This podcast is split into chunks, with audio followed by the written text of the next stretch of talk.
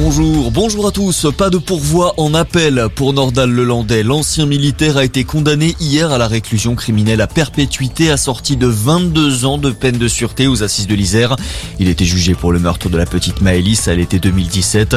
Les trois semaines de ce procès ont été marquées par l'aveu de Nordal Lelandais qui a reconnu l'intégralité des faits qui lui étaient reprochés.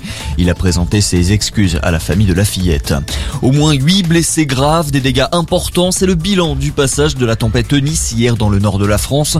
Les plus puissantes rafales de vent ont atteint les 170 km à l'heure. Enedis a annoncé que 160 000 foyers se sont vus privés d'électricité au plus fort de la tempête. Sur place, dans le nord, le Pas-de-Calais, la baie de Somme, la situation revient ce matin progressivement à la normale.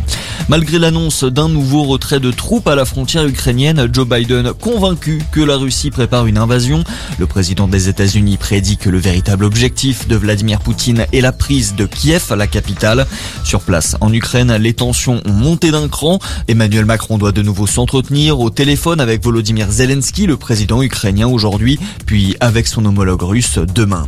Dans le reste de l'actualité, la SNCF reconnaît un changement trop brutal. L'explication hier de Christophe Fanichet, le patron de SNCF Voyageurs, pour expliquer les nombreux problèmes liés au lancement de SNCF Connect, la nouvelle application de l'entreprise issue de la fusion entre Oui SNCF et l'assistant SNCF.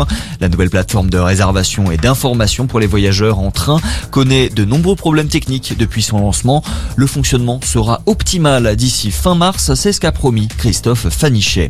Et puis aux Jeux Olympiques, pas de médaille ce matin pour Kevin Roland dans le halfpipe. Le porte-drapeau français termine à la sixième place à l'issue de la finale de ski acrobatique. C'est le néo-zélandais de 20 ans, Nico Porteus, qui rafle la médaille d'or dans cette épreuve. On se retrouve très vite pour un nouveau point d'actu. Très belle matinée à tous.